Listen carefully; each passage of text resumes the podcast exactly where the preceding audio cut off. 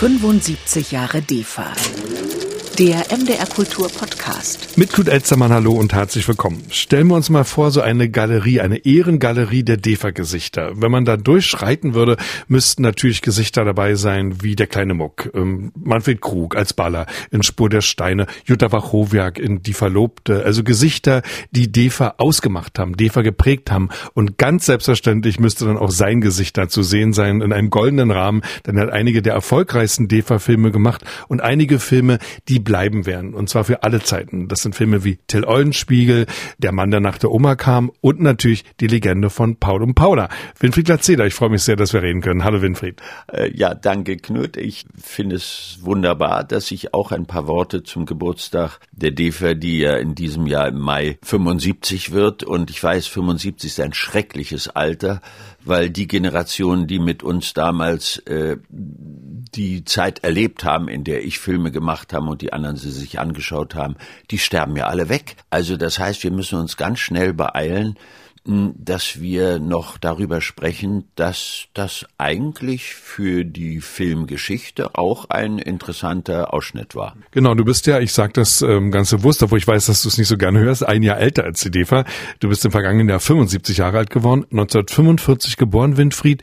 Und wenn man sich mal anschaut, wie deine Kindheit verlaufen ist, ist das ja sehr turbulent und auch mit sehr vielen Belastungen, die für die Nachkriegskindheit nicht untypisch sind. Der Vater 44 gestorben, die jüdische Mutter hat den Krieg zwar überlebt, aber war lange Zeit in der Psychiatrie. Du warst also nicht mit deinen ursprünglichen Eltern zusammen. Wie erinnerst du dich an diese Kindheit? War es denn dennoch, äh, trotz dieser ja auch großen Konflikte und Belastungen, eine behütete Kindheit in Ostberlin? Wie war das? Ja, ich empfand mich eigentlich in der ganz jungen Zeit bis zum zehnten Lebensjahr von einer Großmutter behütet und einem Großvater, der nie da war, aber der Bürgermeister war. Und da ich ja äh, den Wahn zum Hören habe, habe ich mich da als ein privilegierter Mensch empfunden und wir haben auch anderthalb Jahre in einer wunderschönen Villa eines abgehauenen Fabrikbesitzers äh, durften durften wir wohnen, aber als Großvater dann nicht in die SED eintreten wollte, verlor sein Bürgermeisteramt und natürlich das Haus auch. Und wir zogen dann in eine anderthalb Zimmerwohnung, die ich dann erst zum Studium verlassen habe. Aber da fühlte ich mich wirklich am untersten Rand der Gesellschaft und als armer Schlucker mit immer zu kurzen Hosen bei 1,92, ja. Er war Bürgermeister von Lichtenberg übrigens, also in Ostberlin von dem Bezirk. Eine behütete Kindheit, eine privilegierte Kindheit auch. Das endete dann, haben wir gerade gehört, dieses Privileg. Wie ging es dann weiter? Ja, ich erinnere mich heute noch mit äh, Abenteuerlust an meine Diebestouren durch Gemüseläden zu Weihnachten, um Bananen und saure Gurken und Apfelsinen zu klauen oder Schokolade in irgendeinem Geschäft, was schon größere Fähigkeiten erforderte. Also ich würde sagen, ich bin nicht proletarisch aufgewachsen, weil meine Mutter und meine Großmutter aus einem ja mittleren bürgerlichen Haushalt kamen. Aber ich äh, habe den größten äh, Dünkel immer gehabt, dass ich eigentlich nicht aus, äh, aus der Gosse komme, sondern einfach ein verarmter Adliger war. Jetzt war das ja, also deine Kindheit, deine Jugend äh, noch in der offenen Stadt, von der viele Leute auch noch erzählen, äh, wie toll das war, in Westberlin ins Kino zum Beispiel zu gehen. Also hat für dich so früh dann auch schon Kino, hat Film für dich eine Rolle gespielt? Ja, ich bin bis zum 16. Lebensjahr, da war ich nämlich 61, war 16, also sagen wir mal bis zum 15. Lebensjahr bin ich nach Westberlin, Gesundbrunnen immer gefahren und bin dann in ein Kino, was da gleich um den Bahnhof herum war. Für DDR-Mark konnte ich das Loch zum Beispiel sehen, eine Ausbrechergeschichte, das Loch herrlich, Wahnsinn und irgendwelche wahrscheinlich blöden Filme aus der heutigen Sicht. Aber ich war begeistert, weil Kino natürlich einen größeren Stellenwert, weil wir, meine Familie hatte keinen Fernseher, das konnten sie sich nicht leisten. Also ich bin manchmal zum Fernsehen zu meinem Freund gegangen und die hatten in der Anrichte, wenn sie unten die Türen aufmachten, heimlich einen Fernseher. Und deswegen war ah, das mein stärkster Freund. Ja. Was hat dich vielleicht dann sogar dazu gebracht zu sagen, ich will selbst Schauspieler werden? Das muss ja irgendwann mal gekommen sein, dieser Punkt. Ja, dieser Punkt, dass ich selber Schauspieler werden wollte, war, weil meine Großmutter eine verrückte Nudel war und als Frau eines äh, Bauunternehmers in, in Zoppot-Danzig hat sie Musik gemacht, also Geige gespielt äh, so wie höhere Töchter irgendwie. Und äh, sie hatte eine, eine Freundin, die hieß äh, Anneliese Reppel, die in russischen Märchenfilmen immer die Hexen synchronisiert hatte. Sie hatte nämlich so eine ganz tiefe Stimme und die hat mal zu mir gesagt, na Winnelan, ich verdiene 100 DDR-Mark, wenn ich einmal ins Mikrofon rülpse. Und das hat mich fasziniert. Ich dachte, rülpsen kann ich lernen und dafür kriegt man 100 Mark. Also da war erstmal die Richtung, die, äh, dass man damit Geld verdienen kann, nur mit Körperäußerung. Ich meine, das habe ich ja immer auch noch später gemacht. Ich musste ja keine wissenschaftlichen Erfahrungen haben oder äh, Kenntnisse haben. Ich brauchte nur meine Sprache, meinen Körper einsetzen und so. Also da war schon was dran. Und später, als ich dann Leidenspielzirkel mitgemacht habe in der Schule und im Zentralhaus der jungen Pioniere in Ostberlin, da haben die Mädchen, als ich sie eingeladen habe und ich irgendwann mal eine Hauptrolle spielte, haben die Mädchen mich überhaupt wahrgenommen, weil ich so ein schlottriges riesiges Gestell war, von 1,70 damals schon. Und da habe ich den Schneider Hupf gespielt in einer ja, Märchenstück und hab, wurde beklatscht. Und die Mädchen haben auch mitgeklatscht und haben mich auf einmal gesehen, wahrgenommen. Also da war auch noch der erotische äh, Grund, spielte eine Rolle. Diese beiden Gründe haben mich, glaube ich, dazu gebracht, Schauspieler zu werden. Und da hast du schon so eine Beschreibung abgegeben, finde ich, äh, das damals noch sehr jung, Winfried Glatzeder, die aber noch über Jahrzehnte hinweg irgendwie zutrifft. Also der schloddrige, der schlachsige, der etwas ungelenke junge Mann, der sich auch in widrigen Umständen irgendwie bewähren muss, der seinen Kopf aus der Schlinge zieht im letzten Augenblick, der dem Schicksal auch mal ein Schnippchen schlägt. Also ich finde dein Rollenbild, das ist bei dir offenbar schon ganz früh angelegt worden und hat bei der DFR dann auch zu diesen großen Erfolgen geführt. Da sehe ich bei allen Unterschieden der Rollen durchaus so eine Gemeinsamkeit. Der junge Mann von dem an, dem es nicht viel besser geht als mir zum Beispiel, wenn ich mir das anschaue. Genau so ist es. Also damals schlottrig und unbeholfen und eigentlich nicht gut beweglich. Also das heißt, ich bin eigentlich nur äußerlich älter geworden und noch hässlicher als ich war, aber ich habe handwerklich ein bisschen was geschnallt. Du hast also dann in Babelsberg studiert. Gab es während dieser Zeit schon Berührungspunkte zur DEFA, die dann später für dich so lebensprägend sein würde? Während der Studienzeit in der Babelsberg waren wir komischerweise nur auf Theater ausgerichtet. Wir wollten alle äh, Theaterschauspieler werden und möglichst am Hans-Otto-Theater, weil Berlin war ja natürlich damals besetzt mit Rolf Ludwig, dem Superstar, mit Fred Düren, dem Superstar. Also da hinzukommen, so vermessen waren wir nicht. Aber die Filmgeschichte haben wir nur als verwertbare Kleindarstellergage gesehen. Also wir haben dann irgendwie bei so Schinken mitgemacht wie äh, Karl Liebknecht. Da war ich dann Kleindarsteller oder in irgendeinem Indianerfilm klein. Spur des Falken. Ne? Ja, Spur des Falken. Und da hat man dann so viel Geld verdient an einem Tag, wie ich, äh, ich habe 195 DDR-Mark äh, im ganzen Monat verdient, also äh, Stipendium bekommen. Und da habe ich, ich weiß nicht, beim Synchron 75 Indianergeheul, Indianergeheul gab's 75 Euro für sechs Takes und dann ist man wieder gegangen, konnte weiter studieren. Nein, also da war die DEFA eigentlich nur für uns Studenten und für mich ganz besonders nur da, um über die Runden zu kommen, ja. Und wie kam es denn dazu, dass die DEFA mehr wurde, als jetzt nur eine Möglichkeit, schnell Kleingeld zu verdienen? Denn du hast einige der wichtigsten und erfolgreichsten DEFA-Filme gemacht, äh, die überhaupt gedreht wurden, um das nochmal ganz klar zu sagen. Also wie kam es dazu, dass Babelsberg für dich so ein wichtiger Ort wurde? Ja, das kam eigentlich durch Regine Kühn, die damals Dozentin für Szenarien, also für Drehbücher schreiben war. Und die kam immer zu den Vorspielen der Abteilung Schauspiel. Und die hat mich als kuriose Figur gesehen, wo ich schon Clowns gespielt habe, kuriose Figuren. Und die hat ihrem Mann gesagt, mach doch mal Probeaufnahmen für das Buch von Herbert Otto, Zeit der Störche, mit diesem verrückten Schauspieler, Glatzida heißt er, glaube ich. So. Und der hat mich dann unter der ganzen Galerie der guten Schauspieler, die er dafür gecastet hat, hat er mich dann ausgewählt. So war das früher. Heute gibt's ja Caster, man hat mit den Regisseuren, bevor man nicht beim Caster ausgewählt wird, gar nichts zu tun.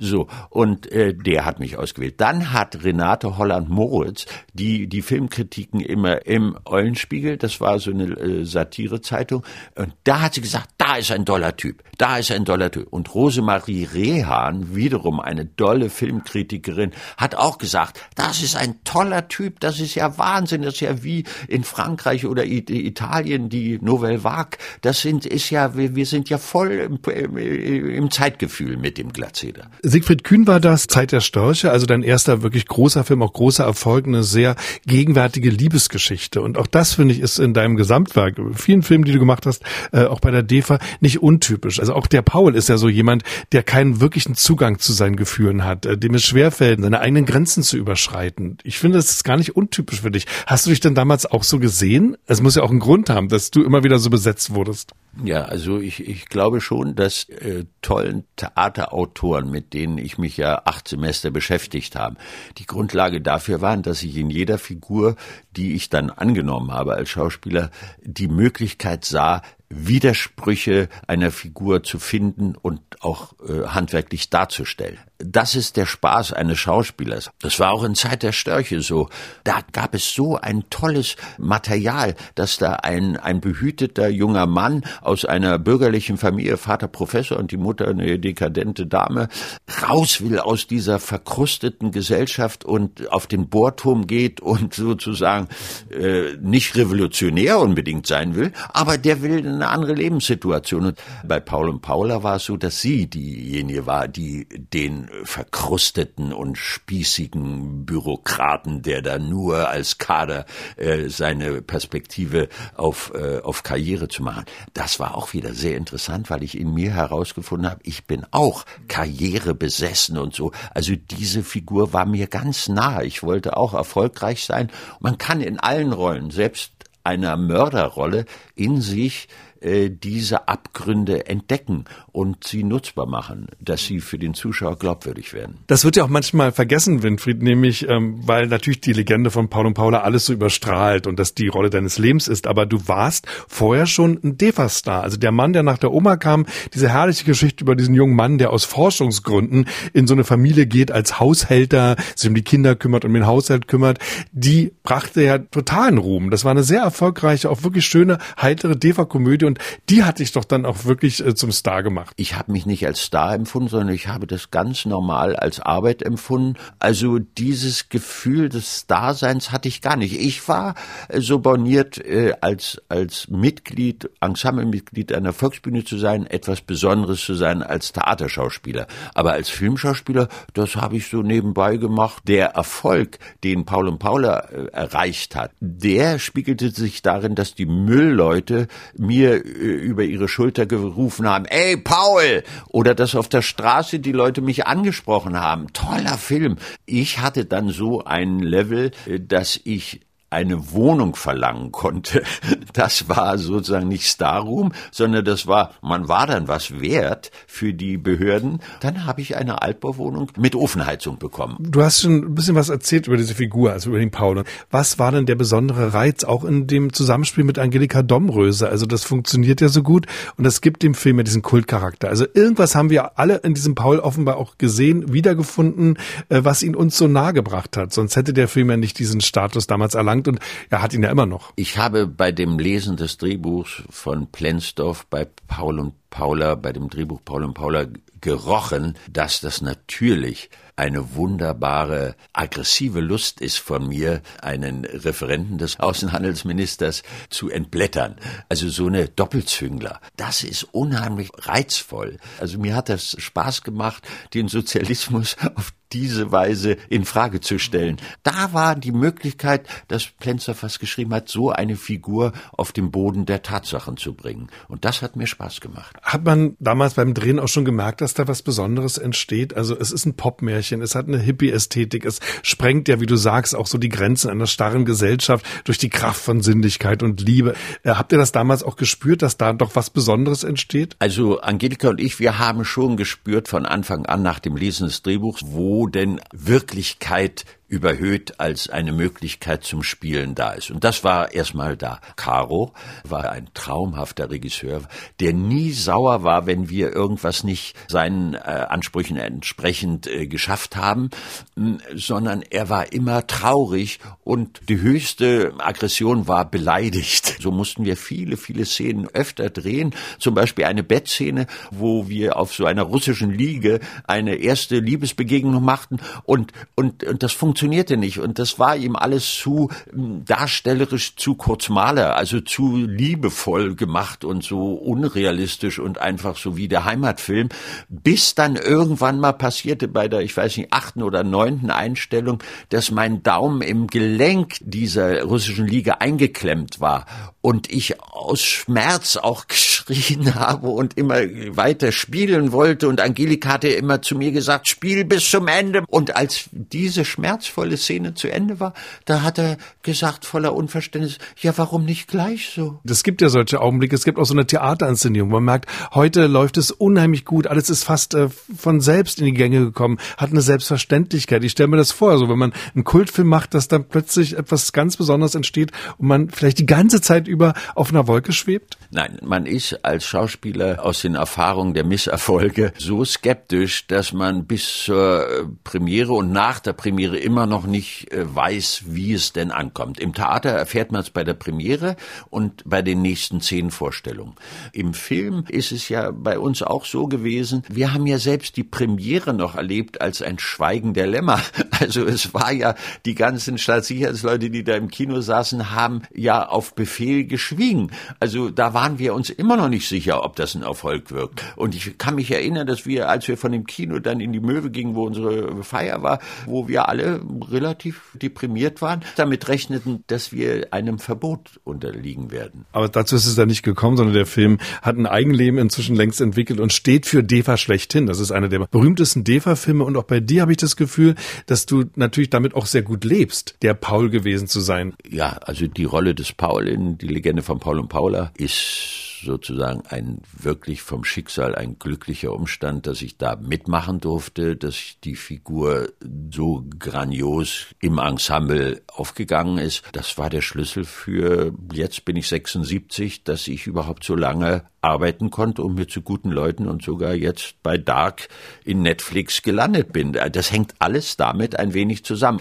Also es sind so viele Dinge durch Paul und Paula, durch den Erfolg von Paul und Paula und durch den grandiosen äh, geschnittenen und äh, inszenierten Film und durch Angelika und mich geworden, dass ich diesem dieser Möglichkeit, da mitmachen zu dürfen, dankbar hoch zehn bin. Die Legende von Paul und Paula 1972, 73, äh, es ging ja auch gut weiter für dich bei der DEFA. 1975 Till Eulenspiegel, ein Film von Rainer Simon, in den du ganz wunderbar hineingepasst hast, auch mit deiner Erscheinung. Also äh, du siehst ja aus, gerade in diesem Film, wie eine Figur von Riemenschneider, wie in Holz geschnitzt, eine Figur, die ein Ist, die was Clowneskes hat. Und ich glaube, das ist dir auch besonders nah. Da hatte die DEFA auch ein Geschenk gemacht, den Clown zu geben, den Narren am Hofe der Mächtigen. Wenn man sich deine Rollen ansieht, sind das sehr oft Gegenwartsfiguren. Der Till Eulenspiegel aber ist eine historische Figur. Ist das für dich trotzdem auch ein Film mit einem Gegenwartsbezug, der dir, glaube ich, ja immer sehr wichtig ist bei deinen Arbeiten. Ich meine, dass der Eulenspiegel absolut meine Rolle war. Ich kannte ja das Volksbuch, also nicht nur wie zu der Zeit, wie das Volksbuch entstanden ist und die ganzen Geschichten zusammengetragen wurden, war das immer eine Reflexion auf die jeweiligen politischen Umstände und auf die jeweilige Zeit. Christa Wolf und Gerd Wolf haben natürlich auch das Buch so geschrieben, dass der Hof immer auch das ZK war oder das Politbüro und ich habe mich da auch als einer der Arbeiterklasse gesehen als ein Aufmüpfiger, dass es eben jemand ist, der einfach seinen Spaß haben will im Leben. Das darf ja auch wohl erlaubt sein. Das habe ich immer versucht darzustellen. Durch glückliche Umstände bin ich aus allen Schlingen rausgekommen. So, das heißt, diese Rolle hat eine wunderbare Aggressivität gehabt und eine Anzüglichkeit auf die Gegenwart. Das macht mir natürlich besonderen Spaß. Kann man das so generell sagen, wie ich es gerade vermutet habe? Also, dass es dir immer darum ging, Figuren zu zeigen, Figuren äh, zu kreieren, die etwas zu tun haben mit dem Lebensgefühl, mit dem Zeitgeist, äh, mit den Erfahrungen auch deines Publikums? Ich würde sagen, dass ich immer Figuren gerne spiele, die außerhalb der Normen der Gesellschaft sind. Also die Normen der Kirche, der Ideologie, des Wohl anständigen Bürgers, der sich äh, einordnet. Also ich bin eigentlich ein Spießer und vielleicht, weil ich ein Spießer bin, sehne ich mich nach dem Umstürzler, also nach dem, der alle festgefahrenen Normen außer Kraft setzt. Ja. Wie waren denn die Arbeitsbedingungen für dich bei der DEFA? Also du hast auch Theater gespielt und zwar sehr viel. Ich habe dich auch gesehen, damals zum Beispiel im Sechuan, wunderbar als der Flieger, fantastische Inszenierung von Benno Besson. Also du warst ja auch als Theaterschauspieler sehr präsent. War die DEFA so deine zweite Heimat oder war das äh, die Geliebte? Geliebte für dich. Wie waren die Bedingungen dort für dich, wenn du nach Babelsberg gekommen bist? Also das Drehen bei der DEFA ist ja immer separiert in Arbeitsgruppen gewesen. Wir waren meist 40 Leute zusammen, die einen Film gemacht haben und waren von dem gesamten DEFA-Betrieb völlig losgelöst. Also es war nie die DEFA, sondern es war immer die Truppe, die den Film gemacht hat, unter Anführung des Produktionsleiters, des Regisseurs und äh, des Autoren und der Kameramann. Das habe ich relativ früh gelernt, dass der Kameramann ein der, einer der wichtigsten Leute ist. Das ist ein Gemeinschaftsprojekt zwischen 50, 60 Leuten und äh, DEFA war nur der Produktionsbetrieb. Ich bin jetzt, wenn wir eine Premiere hatten, habe ich nicht gesagt, ich bin der Vertreter der DEFA, sondern ich bin der Vertreter dieses Films, über den können wir jetzt Auskunft geben.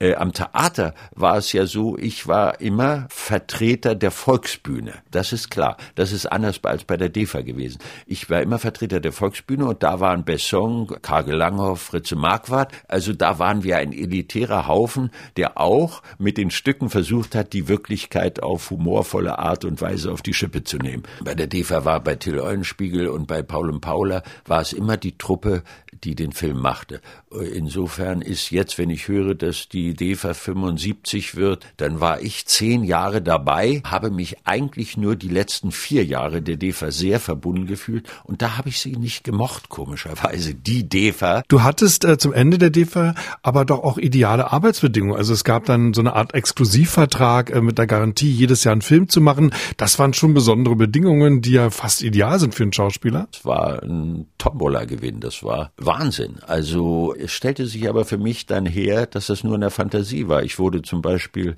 von äh, dem Chef der Gewerkschaft Gewerkschaftsgruppe irgendwann zur Seite genommen und sah, wenn du das nächste Mal nicht zur Versammlung kommst, hat das Konsequenzen.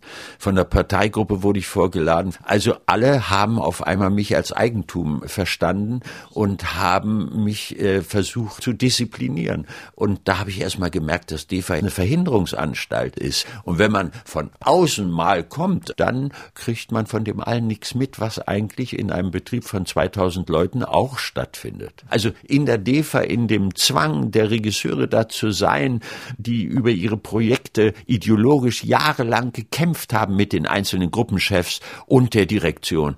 Äh, das ist keine Freude gewesen. Das war Verhinderung von produktiver Arbeit. Du bist 1981 dann ausgereist, du hast einen Ausreiseantrag gestellt, obwohl du ja diese durchaus äh, günstigen Arbeitsbedingungen hattest und obwohl du ja ein sehr bekannter Schauspieler in der DDR warst. Wie schwer ist dir dieser Schritt gefallen? Weil es bedeutet ja immer auch, das Publikum zu verlieren, wegzugehen von den Leuten, die einen bewundern. Also in erster Linie war der Zustand, bei der DEFA zu sein mit einem Einkommen bis zum Tode, selbst wenn ich nicht mehr gearbeitet hätte, grandios und verlockend und perfekt. So. Aber die Realität war natürlich anders. Und als die Verhinderung am Theater und bei der DEFA äh, interessante Arbeiten realisieren zu können immer stärker zunahm, habe ich dann 1980 einen Ausreiseantrag äh, formuliert und habe ihn dann hier in Pankow im Rat des Stadtbezirks Abteilung Inneres abgegeben. Dieser Abschied von der DDR ist zweigeteilt. Auf der einen Seite hatte ich die Hoffnung, dass ich nochmal eine Truppe in Zadek und Neuenfels äh, finde und äh, Dramaturgen kannte ich auch vom Schillertheater, also hatte ich die Hoffnung, da arbeiten zu können. Und auf der anderen Seite hast du völlig recht, ein neues Publikum aufzubauen, weil ich ja weiß, mein Beruf geht nur übers Publikum, war ich vermessen, die Hoffnung zu haben, dass es wieder funktioniert. Ich war mir nicht so bewusst, ob das aufgeht, meine Hoffnung, dass ich diesen Erfolg, den ich in der DDR hatte, fortsetzen kann. Das war mir klar, dass ich das nicht werde, aber auch der Niedergang eines Schauspielers kann über die Jahrzehnte konnte passieren. Meine Hoffnung war, beim Dschungelcamp mitgemacht zu haben, auch, dass die Produzenten wenigstens wissen, dass ich noch lebe. Also ich meine, äh, es ist im Auf und Ab der beruflichen Karriere gibt es Phasen, die auch ziemlich lang, die man überdauern muss, die sozusagen ohne erfüllte Arbeit auch zu überstehen sind. Das sind die harten Zeiten. Die Zeiten der Arbeit sind grandios. Immerhin durch das Dschungelcamp kenne ich auch sehr viele jüngere Leute, die von dir vorhin noch nie was gehört haben, die jetzt so sagen, ach, der Winkelklar da ist doch der aus dem Dschungelcamp. Ja, nicht nur das. Gerade vor sechs Wochen habe ich mit einem jungen Regisseur gearbeitet in einem ZDF-Produktion und dann frage ich, wie bist du überhaupt auf mich gekommen? 76, alter, vergammelter Mann und so. Ja, sagt das ganz kurios, ich geniere mich ein bisschen, dir das zu sagen, aber ich fand dich grandios im Dschungelcamp und habe gesagt, mit dem Typ will ich arbeiten. Du bist immer noch auf Platz Nummer fünf gekommen, glaube ich, mit dieser Abstimmung da. Äh, Winfried, du bist also dann im Westen gewesen, du hast äh, als Tatortkommissar gearbeitet, du hast äh, Höhen und Tiefen gehabt, das hast du ja gerade auch ein bisschen beschrieben, aber wenn du jetzt auch mit dem Abstand der Jahre zurückschaust auf die DEFA, was du zum Schluss gesagt hast, äh, klang ja durchaus auch bitter. Das waren ja auch äh, Erfahrungen, äh, die dich mit aus dem Land getrieben haben. Wie siehst du diese zehn Jahre bei der DEFA, denen du immerhin zehn Filme gemacht hast, heute auch für deine Biografie? Ja, die Begegnung mit der DEFA war wie eine Liebesbegegnung und die aber dann auch wie in einer Ehe, außer meiner eigenen, zu einem Stillstand führt. Also die Stärken hatte die DEFA in 2000 Mitarbeitern,